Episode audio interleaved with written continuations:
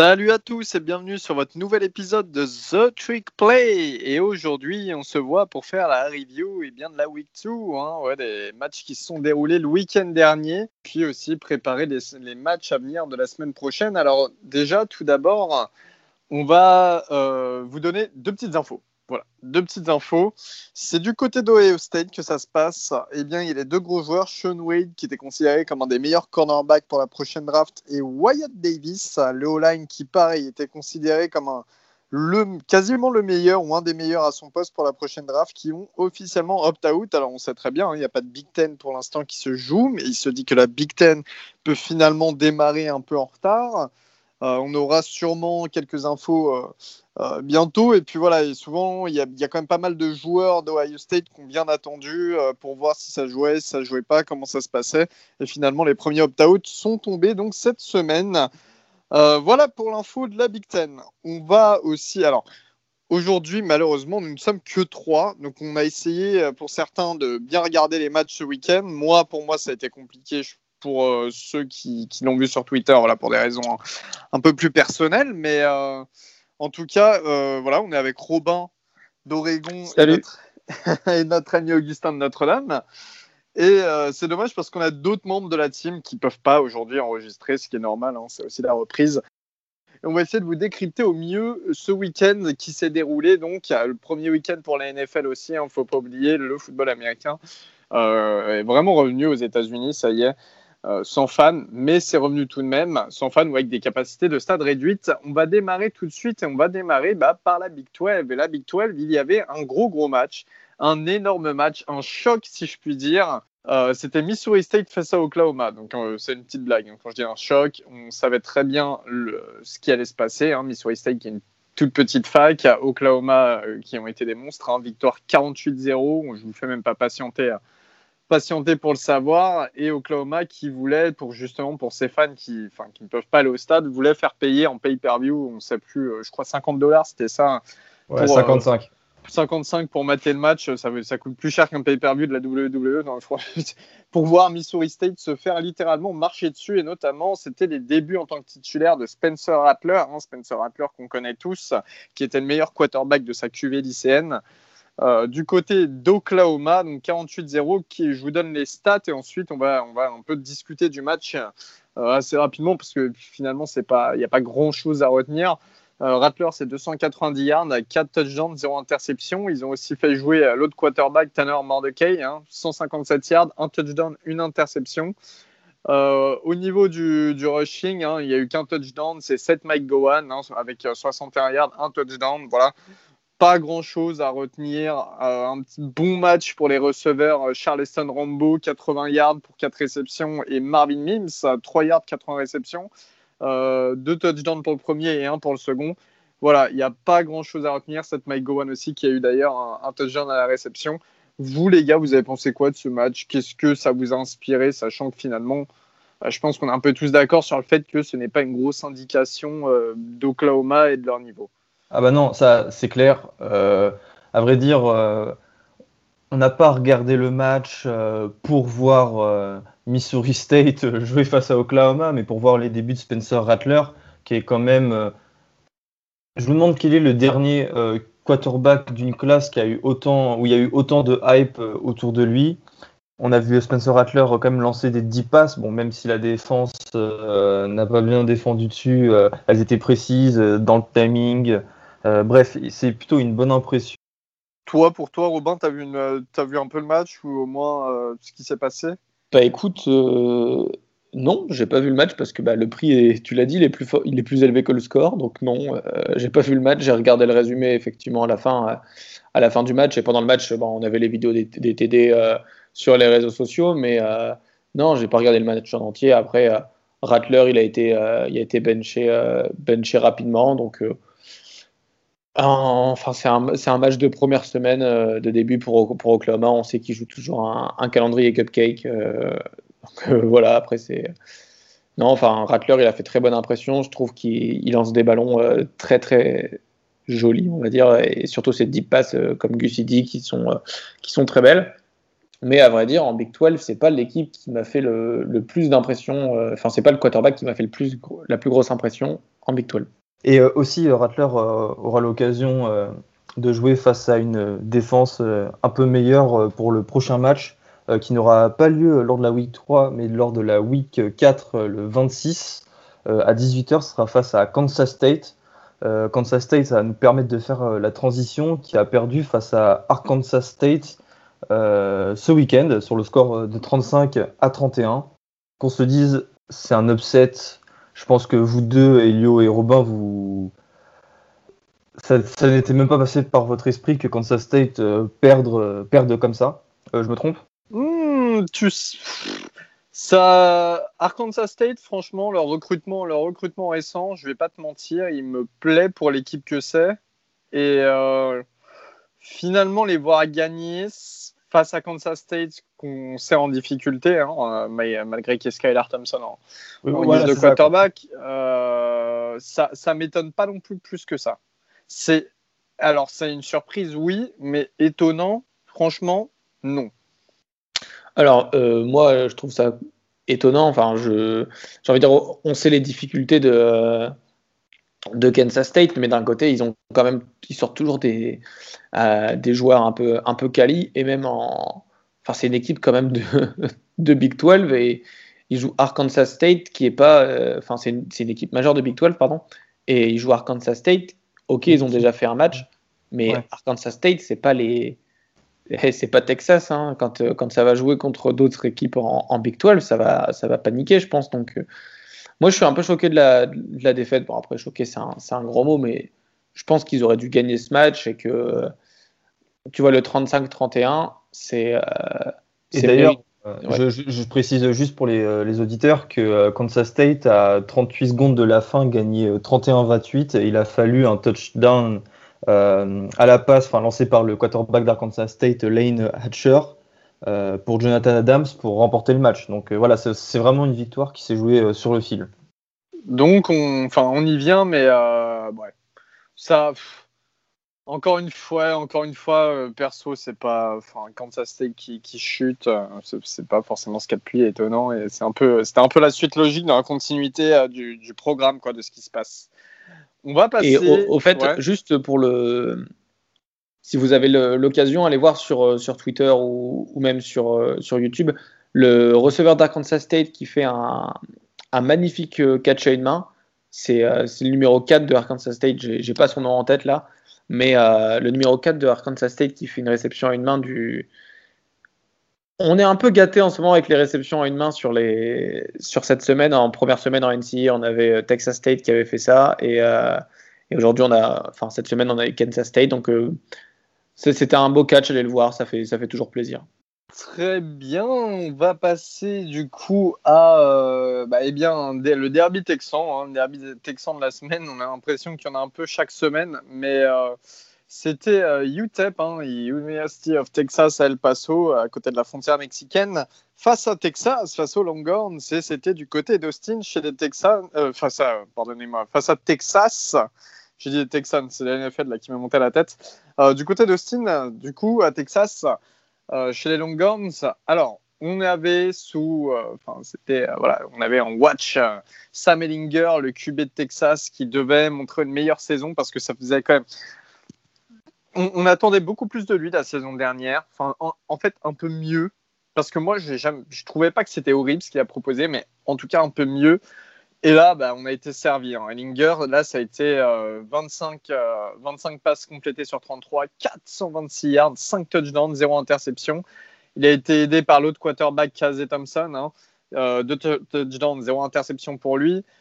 On a eu aussi le droit euh, au poste de running back qui en Ingram, mais surtout on a eu le droit de voir Bijan Robinson, le meilleur running back de la QV 2020, là, qui vient d'arriver du lycée de 5 étoiles, euh, qui a montré voilà, qu'il a eu 5 euh, portées, 38 yards, donc quelques bonnes touches. Hein. Mais surtout, ce qui a été intéressant, c'est de voir le corps receveur, comment ça s'est débrouillé. Eh bien, c'était pas mal. Hein. Il y a eu Joshua Amour, 127 yards, un touchdown avec 6 réceptions. Il y a eu l'ancien transfert de Michigan qui était attendu beaucoup plus. Enfin, pour avoir de meilleures prestations du côté de Michigan, mais bon, il y avait Chip Patterson comme quarterback. Mhm. 5, réceptions, 80 yards, un touchdown pour Tarek Black, qui a montré vraiment des bonnes choses. Hein. Il a montré beaucoup, pas mal de vivacité. Il a bien réussi à, s'infiltrer dans la défense. Et puis aussi, il y a l'ancien d'Oregon, Brendan Schuller, hein, deux réceptions, 65 yards, un touchdown. Je voulais faire le point sur Brendan Schuller qui avait euh, rejoint son frère du côté d'Arizona et finalement qui a transféré à Texas, après Oregon. Hein. Donc Oregon, Arizona, Texas. Euh, toi, tu l'as connu euh, assez brièvement, Robin, je crois, parce que je ne crois pas qu'il jouait beaucoup chez vous. Ben, en fait, il a joué, il a commencé en jouant defensive back. Ouais, c'est un athlète de base, c'est un athlète à 117. Il a commencé à jouer, à jouer DB à Oregon, ensuite il est passé receveur il a été, euh, il a été pas mal. Il a joué, il, a joué pas mal dans notre, dans notre attaque euh, avant de transférer. Sauf qu'en début de saison, cette année, il était censé être titulaire. Il s'est blessé euh, pendant la off-season et les il y a des receveurs qui ont step up et il a dû transférer parce qu'il avait plus sa place, il jouait plus. Surtout avec sa blessure. Donc on, moi, ça m'a fait plaisir de le voir partir pour, qu'il ait du temps de jeu à, Arizona avec son frère, sauf que bah, il est reparti déjà. Et euh, ça me fait hyper plaisir de voir, euh, de Brandon euh, marquer, marquer ce TD, surtout que c'était un, beau TD. Et il a. Ouais, exact. Il n'y a, pas a pas beaucoup de réceptions, mais il fait quand même 65 yards avec un TD, dont un TD de 40 yards. Donc là, c'était vraiment pas mal. Et non, ça, ça, fait plaisir. En plus, justement, je regardais à, à pile poil à ce moment-là, c'était la pub autre part, et du coup, je regardais, je regardais Texas UTEP et euh, parfaitement euh, à un timing parfait pour voir euh, Brandon Schooler marquer. parfait, et c'est tout à l'heure, je, aussi petite précision, je parlais de, de Spencer Rattler je disais que c'était pas le quarterback qui m'avait donné fait la plus grosse impression en, Big 12. Et ben en Big 12, le, quarterback qui m'a fait le plus grosse impression, c'est Sam Ellinger. Parce que bah, première passe, 75 yards de TD, premier jeu du match, quoi. Non, il m'a fait forte impression. Il a été benché, euh, rapidement pour, euh, euh, Thompson, mais moi, ça m'a fait, du bien de revoir, de revoir Texas, du, football de Texas, parce que j'aime beaucoup cette équipe. Et, aussi, Elio, juste laisse-moi préciser que Texas avait perdu ses deux principales cibles à la draft l'année dernière en les personnes de Colin Johnson et euh, Devin, euh, Devin, Duvernay qui est, à, qui est aux Dolphins, il me semble, maintenant. Et Johnson, il doit être au, euh, au Ravens. Aux Jaguars. Non, aux Jaguars, ouais, ok. Jaguars, ouais. Jaguars. Voilà, et euh, voilà, on avait un petit peu des doutes quant au corps de receveur pour Sam Ellinger, et franchement, il doit être le premier rassuré après la performance de, son escouade. Alors, je, mais en fait, je pense que j'ai eu un trou. Je vous ai pas donné le score. 59 pour Texas et 3 pour UTEP. Hein. Euh, voilà, donc vous, avez une meilleure idée. Ellinger, franchement, dans sa poche, il semblait à l'aise. Alors, encore une fois, hein, on va remettre dans le contexte. Il joue pas face à une grosse équipe. Euh, la O-line fait très très bien son job, j'ai trouvé. Euh, la O-line libérait beaucoup d'espace. Ça a bien ouvert et, et dans sa poche quand même, il arrivait, enfin, il sentait pas sous pression. On avait l'impression que c'était simple, qu'il savait ce qu'il faisait. Alors après, on le voit, on voit un peu ces, petites difficultés qui lui ont fait défaut de temps en temps l'année dernière. C'est-à-dire que on voit d'avance qu'il va le lock un joueur ou une zone très précise sur le terrain, ou en tout cas un joueur très précis, et qui va tout faire pour pousser vers ce joueur de temps en temps. Et ça, sur les gros matchs, on sait que ça peut euh, desservir. Mais bon, euh, au niveau de la défense, juste, je voulais faire une petite parenthèse. Il y a aussi Joseph Ossay, hein, le DN que j'avais donné dans la présentation de Texas, qui a été auteur de, 8, euh, tacles, donc qui a fait un bon match, qui a vraiment bien servi à la défense. Et puis, on fera attention à Caden Stern, hein, qui euh, peut être un des meilleurs safety de la prochaine draft, qui lui a été auteur de 4 tacles et une passe deflection. Donc Texas, c'est une belle victoire et surtout pour Ellinger, on espère qu'il va faire une saison à l'image de son premier match, même si encore une fois, c'est pas face à une grosse, une grosse team, quoi, mais on espère vraiment pour Ellinger, sachant que c'est quand même un type qui enfin, a l'air quand même plutôt sympa, euh, qui a une bonne image dans les médias et qui a l'air euh, assez passionné enfin, par ce qu'il fait vraiment et ça fait plaisir à voir ce genre de quarterback. Euh, en parlant de derby texan, eh bien, il y a eu un petit UTSA Texas State à l'Université du Texas à San Antonio cette fois-ci et Texas State. Et toi, Robin, je crois que tu as regardé ce match. Combien il y a eu? Comment ça s'est passé? Qu'est-ce que tu as pensé du match? Alors, c'était peut-être pour moi le meilleur match de la, de la soirée. Du coup, euh, UTSA victoire 51-48 face à Texas State. UTSA, c'est University of euh, Texas San Antonio contre Texas State. Donc Texas State, on en avait déjà parlé dans la semaine d'avant, puisqu'ils avaient euh, joué contre SMU, ils avaient fait un très beau match. Et ben, une fois n'est pas coutume, Texas State cette saison, ils font un bon match mais ils perdent. Euh, donc défaite en double overtime après que UTSA menait, il me semble qu'il menait 28-14 au début du troisième quart-temps et ils ont, ils ont réussi à faire une, une remontada pour, euh, pour venir égaliser, euh, égaliser à, la fin du, à la fin du temps réglementaire. Ensuite, bah, double overtime et ça se finit avec euh, une victoire de UTSA 51-48. À retenir qu'il y a eu beaucoup de. Il y a eu un, un, un punt return de 91 yards en toute fin de match pour envoyer Texas State en overtime. Donc c'était assez énorme et c'est c'est très beau à voir si vous avez l'occasion de regarder un replay sur, euh, sur YouTube, bah, faites-le, parce que c'était vraiment un super match et surtout que c'était intéressant avec les deux overtime. Donc c'était pour moi le match, mon match préféré de la soirée, et c'est dire si j'en ai regardé. Eh bien, merci Rob. Euh, on, va rester dans la, on va rester dans la Big 12 du coup, avec notamment le match Louisiana-Iowa State. Alors, encore une fois, ne confondez pas avec Louisiana State. Euh, c'est Louisiana, c'est les Raging Cajuns euh, qui sont bah, qui n'ont pas le même niveau que Louisiana State, ça c'est clair. Qui sont pas forcément l'équipe la plus forte, malgré le fait qu'ils restent sur une bonne saison, qu'ils ont un quarterback qui est très intéressant, un quarterback gaucher, Levi Lewis, et qu'ils jouaient face à Iowa State. Iowa State, qu'on vous a présenté hein, dans, dans, la review, dans la preview de la, de la Big 12, euh, Iowa State qui était pressenti pour être une des meilleures équipes cette année, enfin en tout cas une équipe top 25 largement, avec un très bon quarterback, Brock Purdy. Finalement, ce match n'a pas été en leur faveur, et loin de là d'ailleurs, parce que Louisiana a gagné 31 à 14 face à Iowa State. Euh, pour commencer, juste, je voulais faire une petite parenthèse, j'ai vu quelques bribes du match. Hein. Euh, il y a eu un return, je crois, enfin bref, j'ai vu quelques, j'ai vu quelques bribes du match et surtout, moi, je voulais faire un focus sur le quarterback de Louisiana, Levi Lewis, qui lui est gaucher. Euh, c'est un touchdown, mais c'est 78 yards le touchdown quand même, donc c'est énorme.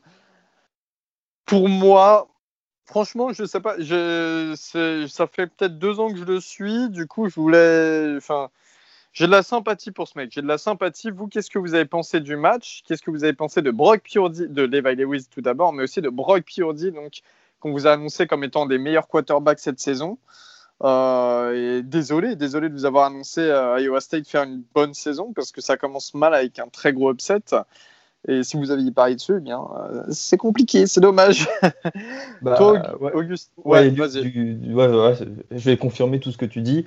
Iowa State a perdu très peu de joueurs à la draft ou de joueurs seniors. Donc on repartait sur un effectif quasiment de retour à 100%. Le résultat, euh, est vraiment bizarre. Euh, même si Charlie Collard, le tight star d'Iowa State, euh, était absent, Purdy, il a vraiment pas existé, je trouve, dans ce match. Bah, pour preuve, les deux seuls touchdowns d'Iowa State ont été inscrits à la course et sur des, des courses de moins de 10 yards. donc voilà, c'est un match qui a été vraiment compliqué pour Brock Purdy. Et cette victoire en fait de Louisiana a permis du coup à l'équipe d'être présente dans le top 25 pour la première fois depuis la dernière guerre mondiale. Voilà, c'est vous dire. Euh, heureusement que la SEC n'a pas repris parce que peut-être que Louisiana n'aurait jamais prétendu à une place dans ce top 25. Mais euh, voilà, quoi, ça, prouve qu'il euh, y a un vrai travail qui est fait du côté de Louisiana, que Lewis est un super bon quarterback et que surtout, bah, tu as des gadget players de ouf. Parce que comme Elliot, tu l'as laissé entendre, il y a un touchdown de 95 yards, du, coup en kick-off return euh, qui a été euh, inscrit par Chris Smith. Et dans le quatrième quart-temps, tu as Eric Gayward qui a inscrit un, punt, euh, un touchdown en retour de punt de 83 yards, alors qu'il restait même pas un quart-temps. Donc voilà, c'est Louisiana n'a pas volé son match. Iowa State, même s'ils ont un petit peu déjoué, c'est pas Iowa State qui a perdu, c'est Louisiana qui a gagné et je pense qu'il faut le préciser. Et ça, c'est bien, veut dire que ça reste quand même sur la continuité de leur, dernière saison à Louisiana. Hein. Ils avaient fait un bol face à Appalachian State qu'ils avaient perdu. Mais euh, ça reste sur la continuité, c'est intéressant. Sauf qu'à Iowa State, en revanche, on va, après, on va voir. C'est toujours les premiers matchs de saison. Il y a eu des complications avec les camps. On sait très bien que c'est un contexte, un contexte particulier. Mais c'est vrai que voir un quarterback du calibre de Brock Purdy démarrer sa saison comme ça, ça c'est toujours compliqué. Messieurs et mesdames, mesdames et messieurs, euh, nos chers auditeurs, on va passer tout de suite à l'ACC, l'ACC. Euh, dont vous avez pu entendre la preview récemment, hein, qu'on a sorti il n'y a, pas si longtemps que ça, la semaine dernière. alors l'ACC, ça, Pardonnez-moi, ça démarrait jeudi, dans la nuit de mercredi à jeudi, entre UAB, l'université d'Alabama à Birmingham, donc à ne pas confondre avec les grands Alabama, enfin, Alabama, Alabama de Tuscaloosa, et euh, les Hurricanes de Miami, Miami qu'on attendait énormément, notamment avec l'arrivée par transfert de l'ancien quarterback de Houston, Derrick King, qui était euh, bah, très très bon à Houston, hein, en tout cas qui avait des stats affolantes, qui avait transféré à Miami, qui s'était assis une année euh, à cause des règles d'éligibilité, qui s'était assis à Houston à cause des règles d'éligibilité pour pouvoir jouer avec Miami. Euh, victoire de Miami 31-14 face à UAB. UAB qui avait fait un premier match euh, victorieux cette saison avant ce match-là. UAB qu'on attendait un petit peu mieux que ça. En tout cas, on attendait plus de UAB parce qu'ils avaient l'air d'être bien portés sur leur premier match. Miami, moi j'ai regardé le match jusqu'à la mi-temps et après on part parcimonie parce qu'il y avait bien entendu le Chief Texans en même temps en NFL, le premier match de la saison. Euh, je voulais voir absolument Derrick King ce que ça donnait. Bah, Derrick King, j'ai été quand même plutôt. Enfin, j'ai été très déçu. Le, premier drive qu'il a fait, hein. son premier drive, ah euh, c'était cata. Hein. Oh là là. C'est ouais, c'était c'était affreux. Alors Derrick King, ses stats là, c'est un touchdown, zéro interception, 16 euh, passes complétées pour 144 yards. Et à la course, c'est 12, 12 euh, rushs pour 83 yards et un touchdown. Euh, Derrick King, faut vraiment. Oui, c'est un, je le menace. ouais, c'est ça. Je répète son nom, je répète son nom, mais en fait, le, ce qui va se passer, je pense, avec ce quarterback, c'est que quand il va se présenter à la draft, eh bien, on va le voir, on va voir le truc typiquement. Euh, oui, je change, je passe running back ou je passe receveur, enfin plus running back, je dirais, parce que en fait, s'il a des jambes, mais je suis désolé, en tout cas, ce que j'ai vu face à UAB, il n'avait pas forcément de pression sur lui. C'était pas, pas euh, compliqué comme match hein, pour lui. Euh, c'est des passes qui sont complètement hasardeuses, qui sont imprécises au possible. Euh, voilà, après, il prend des gains qui sont vraiment pas longs. Hein. Son average, de toute manière, c'est 6 yards, hein, mais il prend des gains qui sont assez faciles à faire. mais c'est pas, enfin, tu, tu, peux pas lui demander de faire une deep pass, tu peux pas lui demander de faire une passe de 20-30 yards. Euh, c'est compliqué quoi. Et puis on voit souvent qu'en fait quand il sait pas comment faire, quand il hésite à passer, bah, il se met à courir et ça il le fait très bien d'ailleurs, c'est un peu euh, son point fort. Mais voilà, j'attendais beaucoup plus de Derrick King face à une défense qui est pas non plus à la pire de, du college football, hein, loin de là. Euh, il y a aussi Nkosi Perry, l'autre quarterback qui est un 4 étoiles, hein, au classé à la sortie du lycée, qui a eu quelques, quelques reps. Mais à part ça, voilà, euh, le point fort quand même de Miami, ça a été le running back Cameron Harris, euh, qui a eu 17 portées, 134 yards et 2 touchdowns, hein, dont un porté, je crois, qui fait 66 yards euh, de course et touchdown, qui sera le premier touchdown d'ailleurs dans Miami. Et ce qui, ce qui s'est passé aussi, c'est qu'Harris a été blessé après la fin du match. Ça semblait assez sérieux. J'avoue que j'ai pas trop suivi derrière ce que c'était exactement les, jours suivants, mais en tout cas, ça semblait assez sérieux. Alors que ça a été le point fort de cette équipe de Miami. Il n'y a pas grand chose à redire. Brevin Jordan qui était là, qui a mis un touchdown, hein, qui lui qui sera un des meilleurs tight pour, euh, euh, qui est un des meilleurs tight du college football. 51 yards, 3 réceptions en touchdown, c'est pas si mal. En face, on a eu une équipe de UAB assez décevante. Comme je l'ai dit, on attendait plus. Voilà, c'est pas un match euh, qu'on retiendra forcément. C'est une belle victoire quand même de Miami de 31 points, mais c'est pas un match qui va nous faire dire ça y est, le programme de Miami est révolutionné. Euh, Manny Diaz a fait ce qu'il devait faire. Enfin voilà, c'est Heureusement euh, que ce match euh, nous a pas permis de dire euh, Ah, ça y est, le Miami de Manny Diaz est de retour. Parce que ce n'était que UAB. Et on verra bah, dès ce week-end avec le match face à Louisville de quel bois l'équipe se chauffe. Eh bien, justement, tu fais bien de le dire parce que Louisville, parlons-en très rapidement de Louisville. On on n'a pas arrêté de vous marteler que l'attaque de Louisville allait être très sympa à voir. Eh bien, ça a été le cas. Alors, ils ont joué face à Western Kentucky, hein, qui eux aussi ne sont pas une grosse fac. Je suis désolé, hein. il n'y a, pas énormément de gros chocs. Il n'y a pas eu de gros chocs ce week-end. Euh, ils ont gagné 35 à 21 Louisville face à Western Kentucky, avec notamment leur trio, le quarterback Michael Cunningham, le running back Javian Hawkins et le receveur Tutu Atwell. Eh bien, tous enregistrés hein, de, de bonnes stats. Je sais qu'il y a notre ami Valentin qui n'est pas là, notre ami Dolmis, qui lui avait regardé le match et nous a dit franchement, ils ont vraiment fait le travail qu'on attendait. Enfin, on en avait pas mal parlé hein, quand même d'eux. Ils ont vraiment fait leur boulot. Michael Cunningham, c'est 343 yards à la passe, 3 touchdowns, une interception, mais il a aussi que rushé pour 24 yards avec un touchdown, donc ça lui fait 4 touchdowns en tout. Javian Hawkins, 19 portées, 71 yards, un touchdown. Et euh, Atwell, 7 réceptions, 78 yards, pas de touchdown en revanche, mais ça reste quand même des bons, des bons scores. Hein. Et puis au niveau des receveurs, pour vous dire à quel point Cunningham a bien lancé, euh, Des Fitzpatrick, 4 réceptions, 110 yards, et, avec un touchdown, et Braden Smith, pareil, 4 réceptions, 110 yards. Il y a eu un bon match quand même du côté de Louisville, et ça, c'est important à dire. Alors, la défense, c'est pas forcément ça, mais ce qu'on peut pas leur retirer, c'est qu'ils ont une offense qui va être super sympa à avoir joué cette année, et là, ça fait plaisir parce que c'est ce qu'on est en train de voir dès le premier match.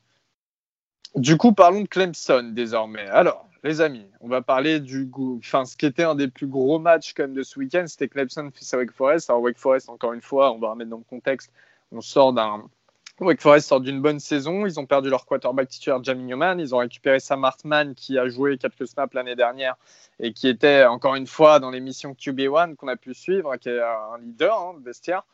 Euh, mais Wake Forest ont perdu pas mal de bons joueurs et euh, voilà, savait que l'équipe allait retrouver un niveau en dessous.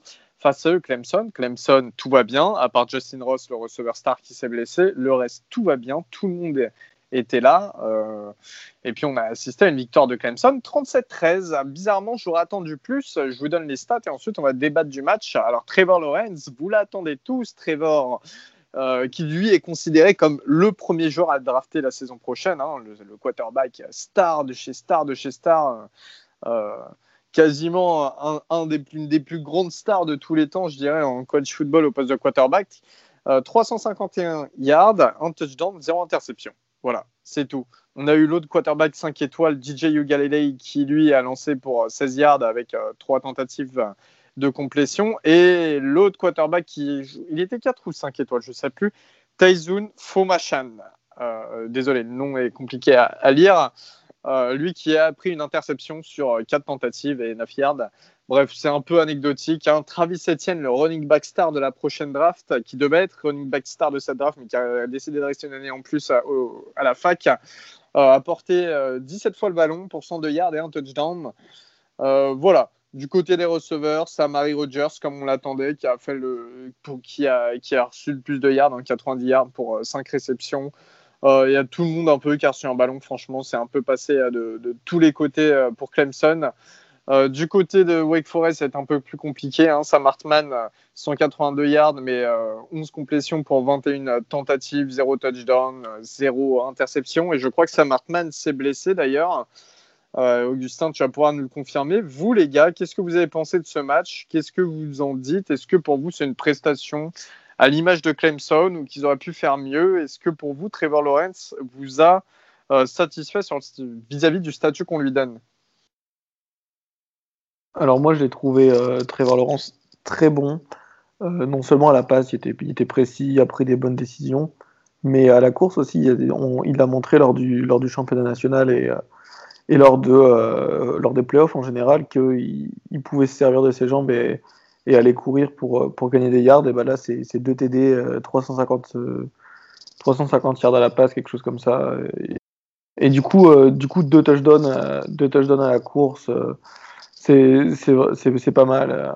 En, ce qui concerne le Wake Forest, avec Saïd Sherat, qui, qui, était le, leur receiver star qui a opt-out, on ne peut pas on peut pas dire qu'ils aient fait une très belle prestation ça a été ça a été dur ils ont bien couru. Moi, j'aime bien, leur jeu de course avec la, RPO où, ils attendent de, où ils ralentissent et le quarterback qui devient un bloqueur un peu. C'était, euh, c'est vraiment bien. Et Hartman, il, se blesse, euh, il se blesse, mais il se blesse pas gravement en fait. Il se, comment dire, il se, il se blesse et il, il revient pas parce que le match est déjà perdu et que bah, il, reste une saison complète à jouer. Donc, euh, il ne faut même pas prendre de risque, surtout face à la défense de Clemson quand on sait que même leurs euh, freshmen, ils mettent, euh, des, des, sacs et ils font, un peu mal, euh, ça fait. et bah, c'est pas à prendre à la légère. Et comme, tu l'as dit, Elio, Clemson, ils ont fait jouer presque 80 joueurs parce qu'ils ont fait tourner leur Unit 2, Unit 3, Unit 4 même pour certains postes. C'était impressionnant à voir parce que même des joueurs qui, qui, joueront jamais dans les gros matchs, et eh ben, ils, ont, ils ont bien produit face à, face à Wake Forest. Très bien. Euh, je voulais aussi faire un petit point focus quand même sur la défense parce qu'il y a le, le, bien, première année, hein, le 5 étoiles Miles Murphy qui a été auteur de 7 tacles pour 2 sacs et euh, donc 3 tackles for loss. Faut, voilà, c'est juste pour vous dire que. Peut-être le, le, meilleur joueur défensif de la semaine. En tout cas, il est dans le débat. Il est dans le débat et euh, il va être à surveiller sur les prochains matchs. C'est encore une fois, c'est intéressant de voir Clemson. Moi, j'ai regardé l'highlight du match. Hein, je ne vous, cache pas, comme je l'ai dit, j'ai pas ce week-end, j'ai vraiment été pris. Mais au niveau des highlights, euh, ouais, voilà, on voit, enfin, on voit qu'ils sont quand même à l'aise. Euh, ils se font scorer un peu, mais ils, sont, ils restent très à l'aise. Trevor Lawrence, qui sait à qui il doit lancer, qui sait ce qu'il doit faire. Quand il peut pas lancer, il court parce qu'il a des grandes jambes. Il a besoin de faire deux enjambées pour faire 10 mètres. Enfin, c'est pas, ça n'a pas l'air compliqué pour eux, quoi. Voilà. On va passer à un match, un match qui concernait eh bien l'un d'entre nous, c'était Duke qui se déplaçait à Notre-Dame. Alors encore une fois, on le répète, comme dans la preview, Duke n'est pas à l'image de son équipe de basket. Ce n'est pas une, forcément une bonne équipe, c'est pas la pire, mais c'est très très loin d'être une bonne équipe. Et euh, Notre-Dame s'est imposé 27 à 13 face à Duke. Toi, Augustin, qu'est-ce que tu as pensé du match eh bien, de ton équipe favorite de Notre-Dame, des Fighting Irish? Donc on sait que Duke, euh, par l'intermédiaire de leur euh, super head coach David Cutcliffe, s'est formé de bons quarterbacks. En témoigne Daniel Jones qui est aujourd'hui aux Giants.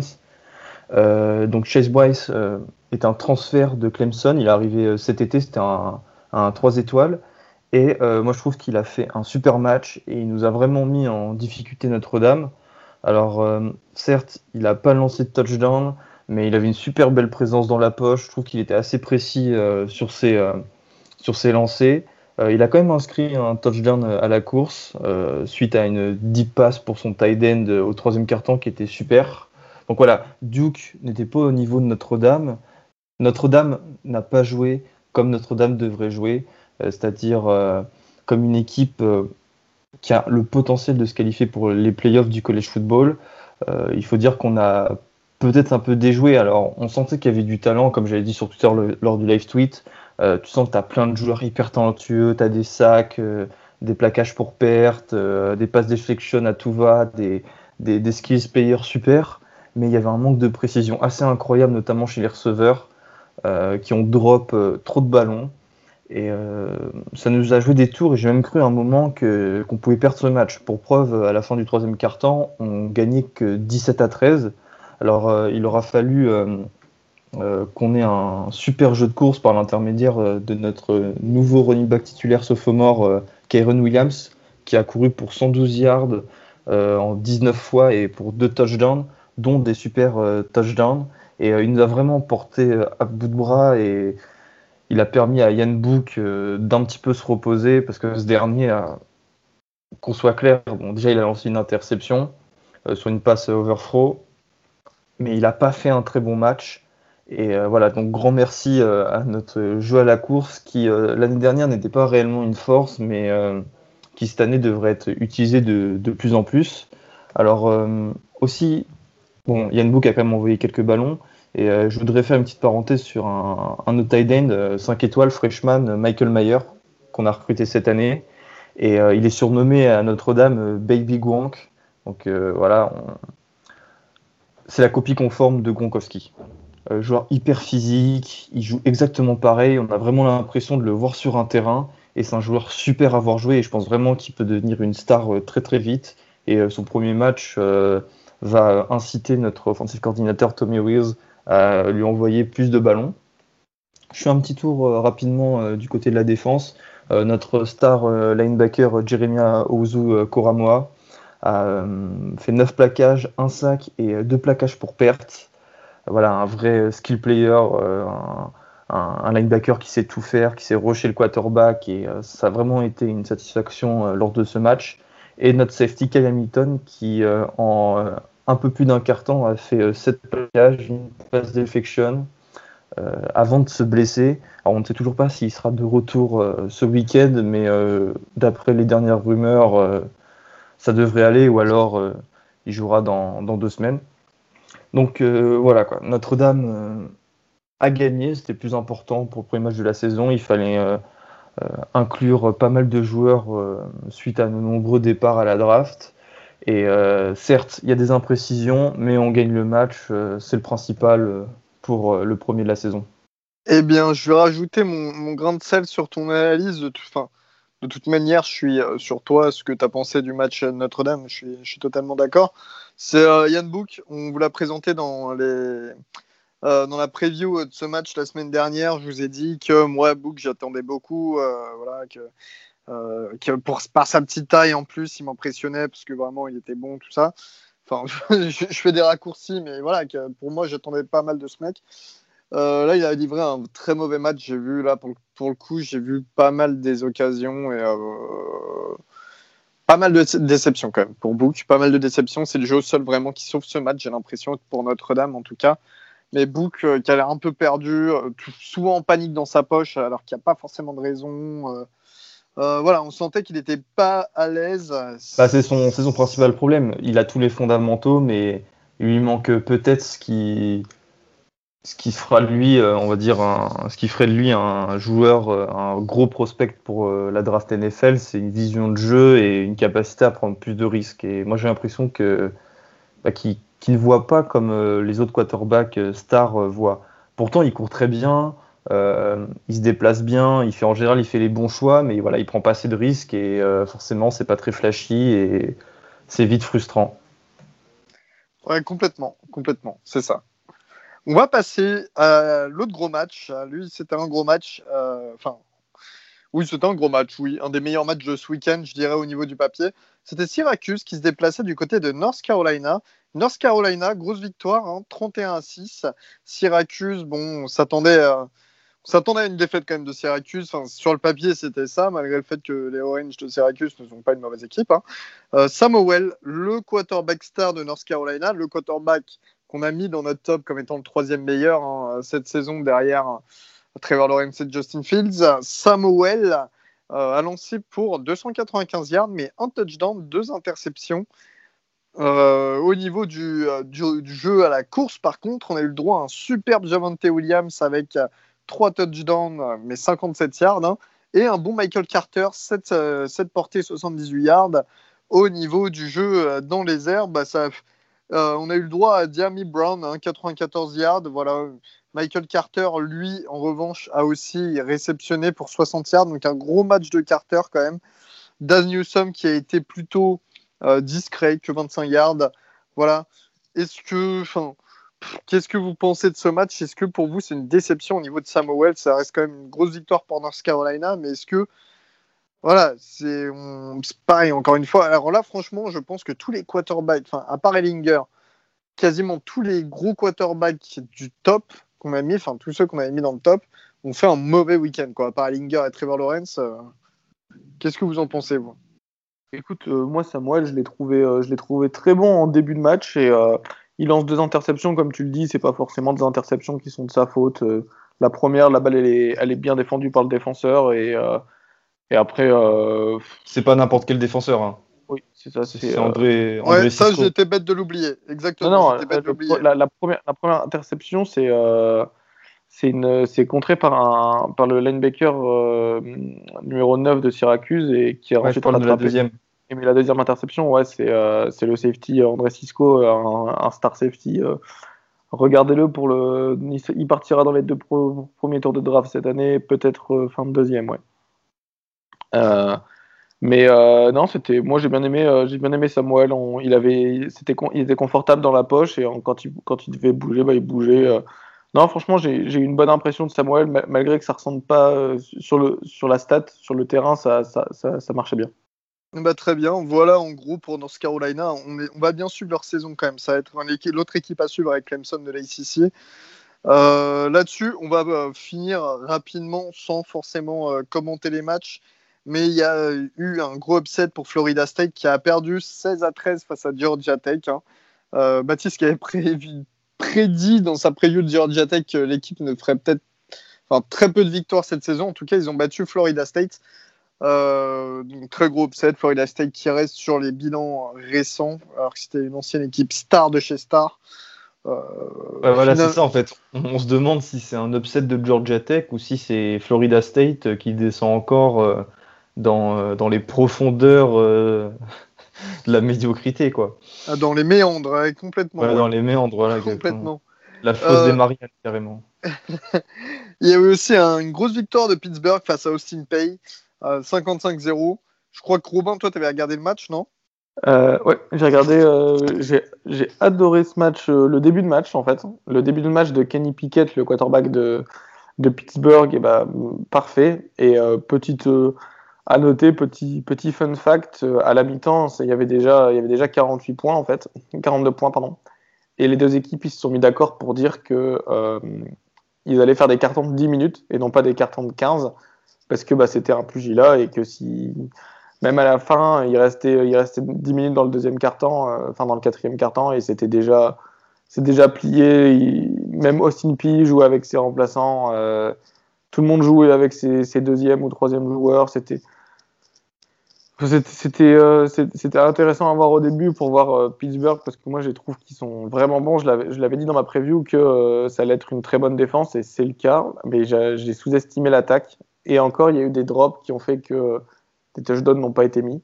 Mais sinon, sinon non, très, très belle impression de Pitt qui viennent d'arriver top 25 au, au, top 25. Donc, belle impression. Eh bien, on va clore le débat ici, là-dessus et on va passer, on va passer sur des conférences hein, un peu moins fortes qui n'appartiennent pas au Power 5. Euh, on vous donne très rapidement, hein, on va pas s'éterniser, euh, quelques scores de match. Army qui s'est imposé face à l'Université de Louisiana à Monroe 37-7 après une grosse victoire en week-end pour Army face à Middle Tennessee, hein, grosse grosse victoire. Donc Army qui reste sur une bonne continuité. On a eu le droit aussi à Houston Baptiste qui ont failli battre euh, Texas Tech, 35 hein, à 33 pour Texas Tech, mais euh, l'upset n'était pas loin. On a aussi eu le droit à euh, Charlotte Appalachian State avec une victoire 35 avant d'Appalachian State qui reste sur la continuité, enfin, en tout cas, qui avait fait une bonne saison l'année dernière et qui avait gagné le ball face à Louisiana. Toi, Augustin, tu l'as regardé ce match ou, enfin, Parce que tu m'as dit qu'en tout cas, tu devais en parler. Alors je te fais bah, confiance. Ouais, j'ai regardé un petit peu Appalachian State. Euh, chaque année, j'essaye, enfin chaque année, euh, j'ai peu d'expérience euh, aussi, mais j'essaie de regarder des équipes de ces conférences du Group of Five, donc les cinq conférences qui ne sont pas les grosses conférences ACC, Big Ten, Pac-12, ACC et SEC. Et donc voilà, il y a des équipes qui méritent vraiment le détour, les Cincinnati, Memphis, SMU, et Appalachian State, Appalachian State a fait une super saison l'an dernier, donc je me suis dit pourquoi pas les regarder face à Charlotte. Appalachian State a battu Charlotte 35 euh, à 20, et euh, cette équipe est une équipe, on va dire, réputée pour euh, jouer beaucoup à la course, et notamment sur des schémas de jeu que je trouve plutôt sympas à regarder, qui sont plutôt originaux.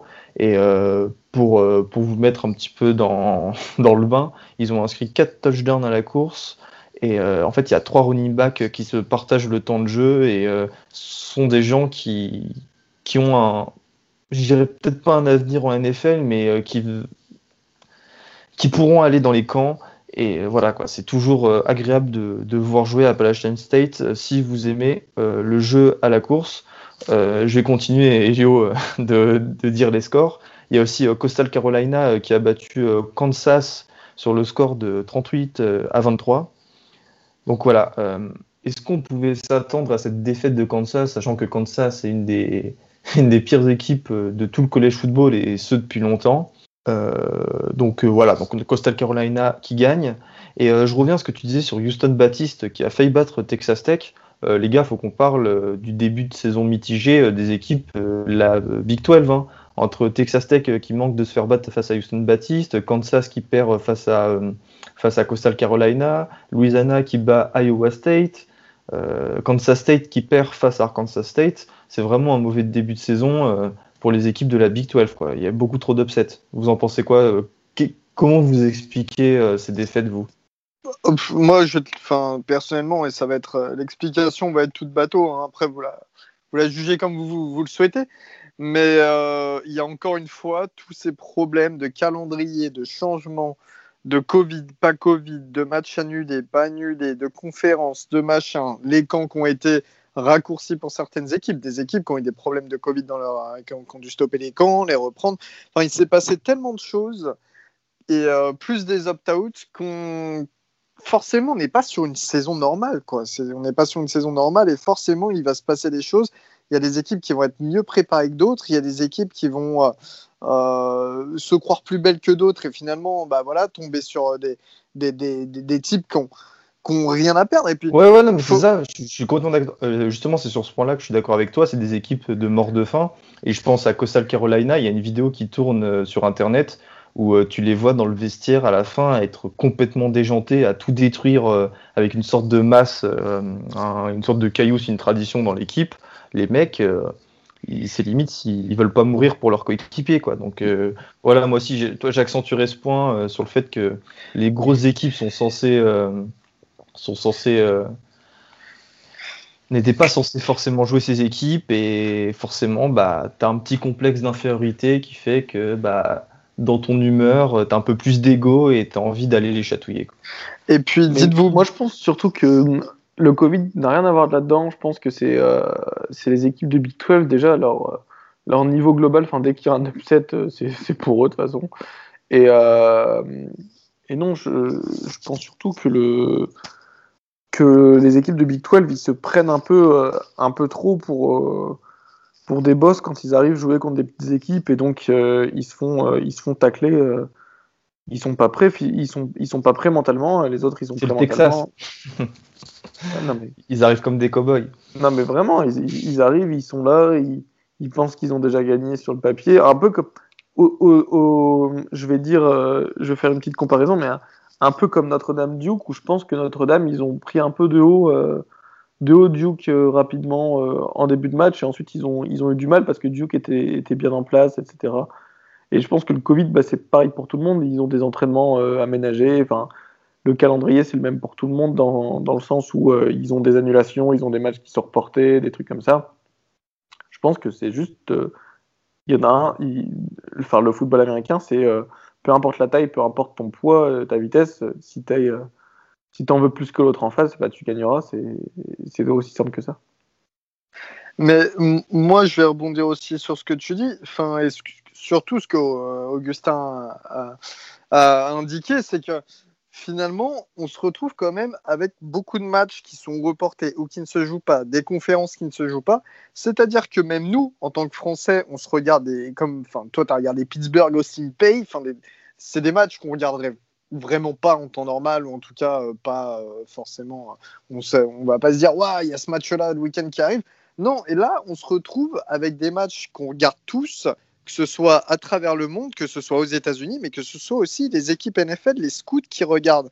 Et ça, faut le voir, faut se dire que en fait, les joueurs n'ont rien à perdre parce que ils savent qu'ils sont regardés et ils savent que, bah voilà, vu qu'il y a moins de matchs, forcément, s'ils font des à répétition des gros matchs et qu'en plus ils font des upsets face aux seuls gros qui jouent, bah ils vont être remarqués ces joueurs-là. Et puis pourquoi pas avoir un shot, pourquoi pas il y a aussi, il y a aussi de ça, à mon avis, il y a aussi de ça, et donc du coup, voilà, c'est des équipes qui ont rien à perdre, et pareil pour ces programmes-là. Oh bah dis donc, on joue face à Oklahoma euh, aujourd'hui, enfin ça, j'ai pris Oklahoma au grand hasard parce que pas au Missouri State, mais euh, on joue face à une grosse équipe aujourd'hui.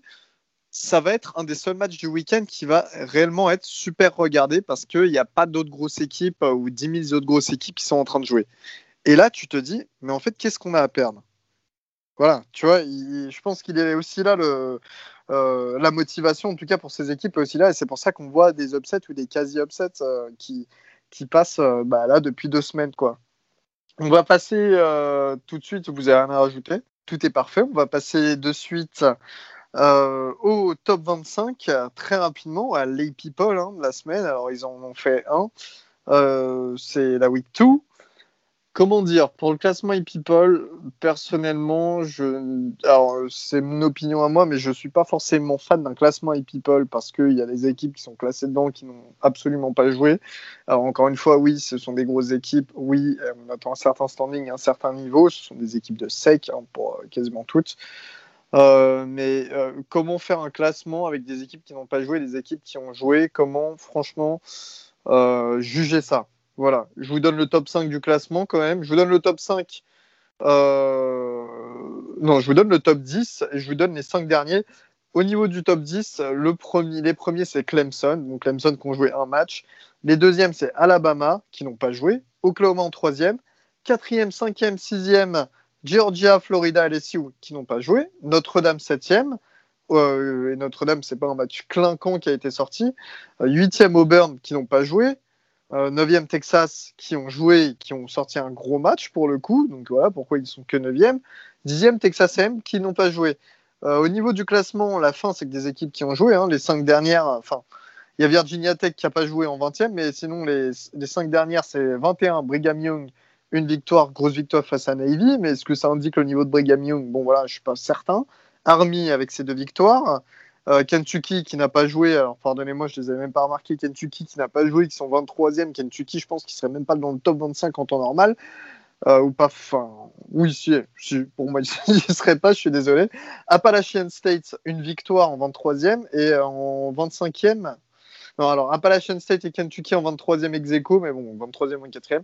Et 25e, Pittsburgh, une victoire. Voilà, Pittsburgh qui se retrouve avec une grosse victoire face à une petite équipe, mais qui en même temps ont joué un match contrairement à Kentucky. Enfin, alors la logique, moi je sais pas, on va plus débattre là-dessus que du classement en réalité. Vous, est-ce que vous pensez que c'est logique de faire un classement et de faire un classement avec autant d'équipes qui n'ont pas joué qui sont aussi bien classées, euh, contrairement à d'autres qui ont peut-être un tout petit peu plus de mérite? Bah, il faut le faire. Voilà, c'est la seule explication. Euh, ils étaient obligés de le faire. Mais, mais pour toi, par exemple, pour toi, pour toi, c'est normal que, euh, j'en sais rien, que Auburn, qui n'a pas joué, soit devant Texas, qui ont eux une grosse victoire. Est-ce que tu trouves ça normal, par exemple? Après, c'est comment dire, quand ils vont jouer que quand ils vont jouer, on sait qu'Auburn sera meilleur que Texas. Enfin, dans ce cas-là, on met, on, met pas, on met pas Alabama parce qu'ils n'ont pas encore joué. Dans ce cas-là, enfin. Bon, on met Notre-Dame premier du coup en fait, c'est ça parce que, enfin, on met Notre-Dame deuxième parce que les autres équipes n'ont pas joué devant. Les autres équipes non, de la SEC non, non, non, mais pas à ce point-là. Mais bon, c'est vrai que c'est, enfin, je trouve que c'est quand même, euh, c'est ça, enfin, ça, ça, enlève du mérite, quoi. À la limite, autant enfin, démarrer un classement quand la SEC commence, parce que pour le coup, non, le classement, je suis, la moitié, c'est la SEC. Hein. Non, mais tu as, raison de le mentionner. Tu as raison de le mentionner. Ce classement, il aura valeur à nos yeux et aux yeux de tout le collège football quand la SEC sera de retour et ça sera dans deux semaines. On verra en tout cas. On verra ce que donne le top 25. En tout cas, oui, ça par contre, comme, comme tu viens de le dire, ça va devenir vraiment intéressant au moment euh, de l'entrée en liste de la SEC. Mais euh, voilà, bon, Imaginons qu'en sec, qu'il y ait des équipes qui upset, j'en sais bah Auburn, tiens, voilà, je, je reprends Auburn. non, au hasard, mais qu'il y ait des équipes qui upset. Est-ce que euh, finalement elles méritaient leur, euh, leur, place dans le classement dès le départ alors qu'elles n'avaient même pas joué? Enfin voilà, bon. c'est vrai que c'est un débat. C'est vrai que le classement, vous pouvez le trouver. Hein, vous tapez Hey People Top 25, vous le trouvez euh, sur Internet. Mais c'est vrai que pour l'instant, en tout cas pour les, les, novices en matière de college football, ne vous fiez pas, pas vraiment à ça en tout cas. Pas du tout non, mais pas vraiment oui. On va passer, eh bien, on va faire les previews de la semaine du week-end qui arrive. Hein. On va rapidement terminer là-dessus. Euh, au niveau des previews, il y a un bon Campbell face à Coastal Carolina qui va se jouer samedi. Ça va être un superbe match. Robin, parle-nous de ce match que toi, tu as étudié à l'avance. Mais écoute, moi, je vais me faire un plaisir de regarder parce que tu l'as dit et ça va être absolument vrai. Je vais, je vais littéralement le regarder et je te ferai un, je te ferai un, un résumé de ce match absolument détaillé. ok, bah super. Ce, match, euh, ce match mérite un pay-per-view à 100 dollars. Hein. Moi, je, les 100 dollars, je te les mets direct. Ah ouais, si Randy Orton, ça le vaut, ça le vaut. Non, mais ok, bah Robin, alors parti, euh, Paris, pardon, Paris pris. On fait ça la semaine prochaine, Costa Carolina face à Campbell. On aura en tout cas un derby dans l'Oklahoma et un derby qui concerne notre ami Baptiste hein, qui tient compte Oklahoma State et qui est euh, membre de The Trick Play, bien entendu. Notre ami Batou à qui on fait des bisous d'ailleurs. Félicitations pour ton nouveau poste. Euh, Oklahoma State euh, qui reçoit tout ça, tout ça. Bon, pas une grosse équipe, mais ça va être sympa parce que je pense que c'est, toujours un derby. Voilà, c'est à Stillwater chez, chez les Cowboys. Euh, Oklahoma State qui euh, veulent faire partie du top 25 cette saison, qui ont à cœur de montrer euh, bah, voilà, qu'ils sont là. Donc un petit derby pour démarrer, ça devrait être pas mal, ça devrait être sympa à regarder. Ça, c'est samedi à 6h de, de l'après-midi. en France, hein, je parle qu'en horaire française. 18h. 18h, oui. 6h, oui, c'est vrai. Non, parce que les gars, j'ai voilà, ma copine américaine qui est revenue à la maison et là, bah, je, parle un autre langage, quoi, quasiment, et, euh, euh, je, suis complètement perdu. Je suis déboussolé, les mecs. ouais, mais attends, à 18h, il y aura aussi un Austin P contre Cincinnati. Et bon, Austin P, j'en ai rien à foutre, mais euh, Cincinnati est une équipe qui est vraiment annoncée haute cette saison.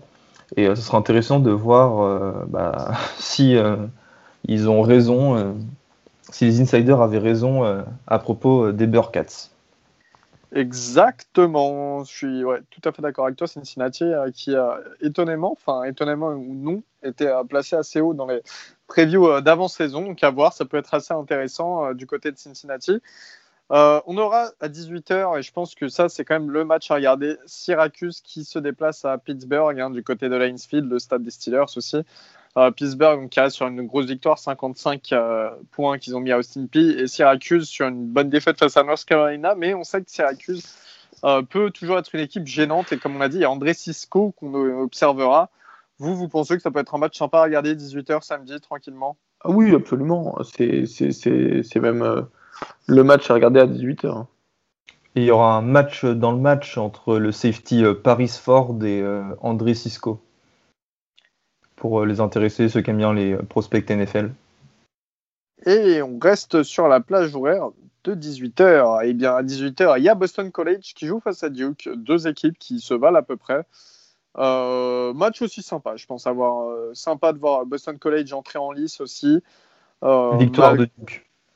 Mais ouais, Je, dirais, la même chose que toi. Je dirais la même chose que toi. Vu ce qu'ils ont montré à South Bend ce week-end, victoire je suis, je suis de, de, de, ton, de, ton parti, de ton parti pris. Et toi, Robin, tu dirais la même chose ou pas?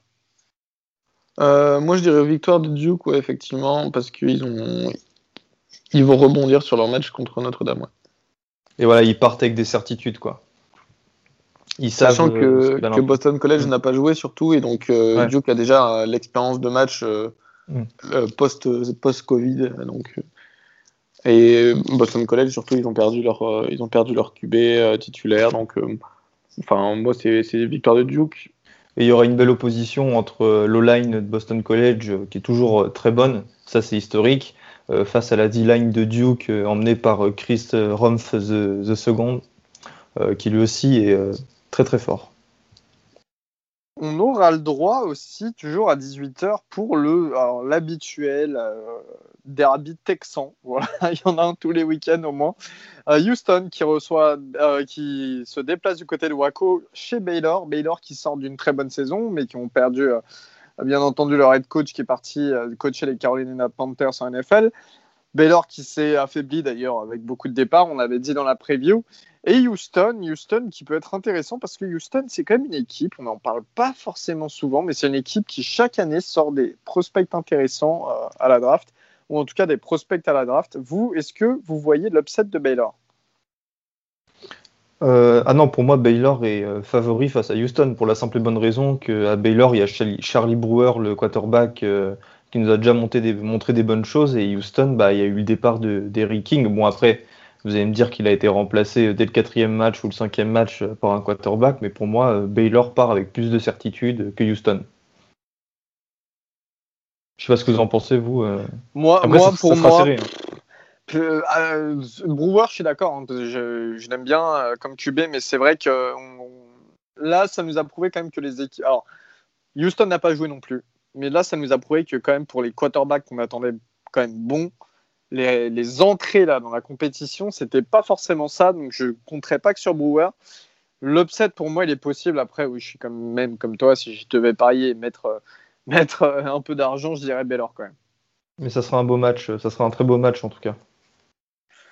On a ensuite à 19h30 Appalachian State Marshall. Alors sur le, sur le papier de nous, ça paraît pas forcément super sexy, mais Appalachian State, comme on l'a dit, reste sur une victoire et sur une bonne saison l'année dernière. Marshall reste sur une très belle victoire, notamment avec leur quarterback, à, leur quarterback à première année, Grant Wells. Hein.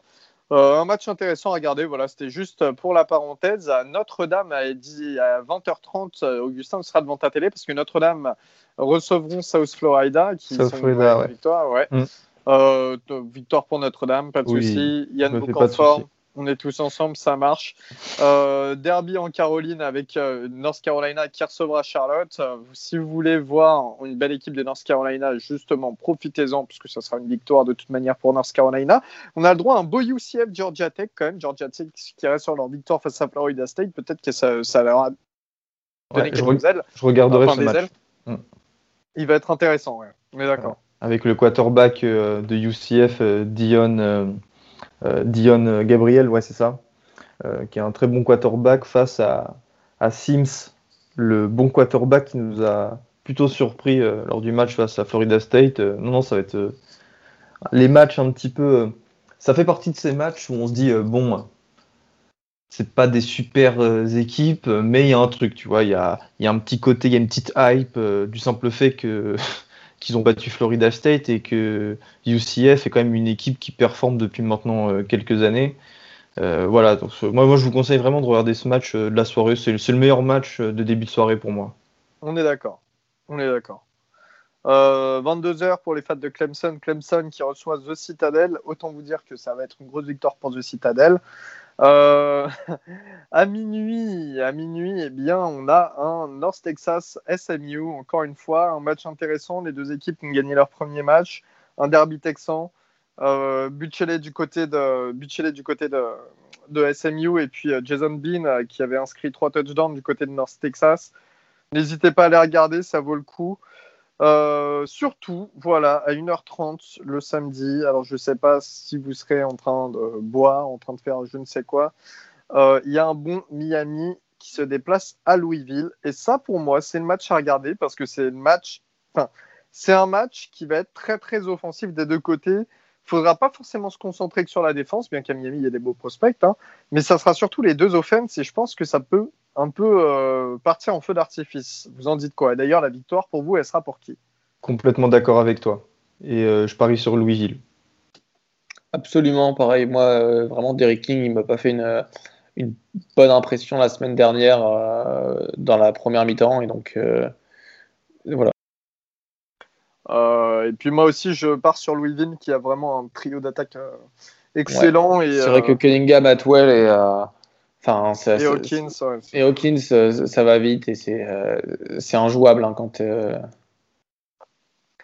Puis ça sera du côté de Louisville. On va voir Miami en déplacement ce que ça donne. Mais euh, en tout cas, très beau match à regarder. N'hésitez pas. Hein, et, vraiment, le lendemain, regardez au moins les highlights parce que je pense qu'il y, aura de quoi. Et, si vous aimez l'offense, si c'est ce qui vous intéresse le plus dans le foot US, ça sera le match pour. dernier match qu'on va vous citer. Après, il y en a plein dans des petits matchs, vous le savez. Mais dernier match, 2h du matin samedi, si vous êtes encore plus bourré qu'à 1h30. Euh, c'est Wake Forest face à NC State, un match euh, avec une entrée en matière pour NC State, hein, qui n'a pas joué malgré euh, que les équipes ACC aient déjà, déjà joué à l'image de Wake Forest et leur première défaite face à Clemson. le retour de Sam Hartman du côté de Wake Forest, donc qui sera titulaire. NC State qui rentre dans la compétition avec quelques bons prospects commits qui ont commit. Euh, vous, vous voyez la victoire pour qui? Et franchement, ça se passe du côté de Riley Durham à North Carolina. Franchement, je peux, enfin, moi, je miserais sur NC State. Malgré que Wake Forest est déjà en match dans les jambes. Eh ben écoute, moi je vais mettre Wake Forest parce que euh, parce que NC State, il me paraissent, ça me paraît un peu un, peu faible et, euh, et, Wake Forest mine de rien avec Sam Hartman ça a quand même, euh, ça quand même plutôt bien, bien joué. Euh. Vous avez, euh, vous avez certainement pas vu, mais le, début du, match, Wake Forest a la possibilité de mener face à, face à Clemson. C'est juste qu'ils convertissent pas et, enfin, ils, ils, ont produit de belles choses face à, face à Clemson quand même, malgré, malgré tout. Donc, pour moi, c'est NC State qui perd, qui perd ce match. Eh bien, tu sais quoi Tu sais quoi Si euh, c'est vrai que tes arguments sont quand même pas mauvais du tout, euh, enfin pas mal du tout, désolé. Une bière. Et voilà, c'est ce que j'allais dire. C'est plus ce que j'allais dire, mais euh, ouais, une bière, ouais, une bière. Ça te va, Rob? Et, ouais, ça, me va très bien, hein, mais j'aimerais quand même préciser pour les auditeurs, enfin, Elio, il passe pas tous ses samedis à être bourré euh, au bar. euh, il vient toujours. Il, il reg- il regarde les matchs. C'est juste. euh, c'est juste, je ne sais pas pourquoi, mais euh, non, non, vous inquiétez pas, on regarde les matchs. euh, on, regarde, on, on se pointe de la télé euh, à la télé de, de 18h à 6h du matin, donc vous inquiétez pas, on, on est là. En fait, on, on agit un peu. Enfin, c'est c'est un peu. On alterne. Il y en a qui regardent sur certaines plages horaires tel tel match. euh, voilà, ça alterne un peu. Robin, lui, qui a l'habitude avec Oregon de rester éveillé toute la nuit. euh, Bon, bah voilà, forcément, il reste jusqu'à 6 heures du matin sans problème. Pour nous, c'est un peu plus compliqué. Et puis après, vous, enfin, vous le savez, comme nous tous, on a, on a une vie à côté, on a des choses, et voilà. Et, Donc j'ai pas de vie. et, Je vous le euh, dis clairement, je fais du et- 18h, 6h du matin tous les samedis. Et Robin est le meilleur employé de The Trick Play. non, mais en tout cas, voilà, n'hésitez pas, comme d'habitude, à nous poser des questions sur le week-end passé, sur les matchs du week-end suivant. On arrive très vite avec la preview de la SEC West parce que la SEC arrive bientôt en jeu, comme on l'a dit pour le top 25, là, sur le débat. Euh, comme d'habitude, merci de nous écouter, merci les auditeurs. On a pas mal échangé ces derniers temps, c'était cool. On a essayé aussi, on va réessayer, enfin, on va pas réessayer, on va le faire. On va faire des live tweets euh, euh, sur les matchs qu'on arrive à regarder, qu'on arrive à, à live tweeter en même temps. Vous un peu inquiétez pas, je serai là. ouais. Voilà. On a le meilleur, on a l'employé du mois qui demande sa prime depuis tout à l'heure et euh, Un vrai Et, staccanoviste. hein. c'est clair.